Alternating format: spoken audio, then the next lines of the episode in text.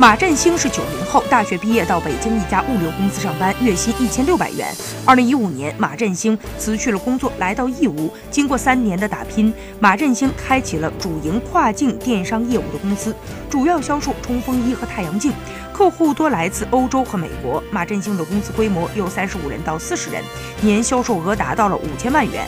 马振兴满怀信心地说：“明年计划冲刺一个亿。”目前，马振兴也有了自己的代步车，是一辆保时捷。他说：“我的车可能不是最好的，但它也是自己成长的见证。”他很感激这座城市，并表示义乌是一个比较有智慧的城市，对创业者、创业型公司都有很多优惠的政策。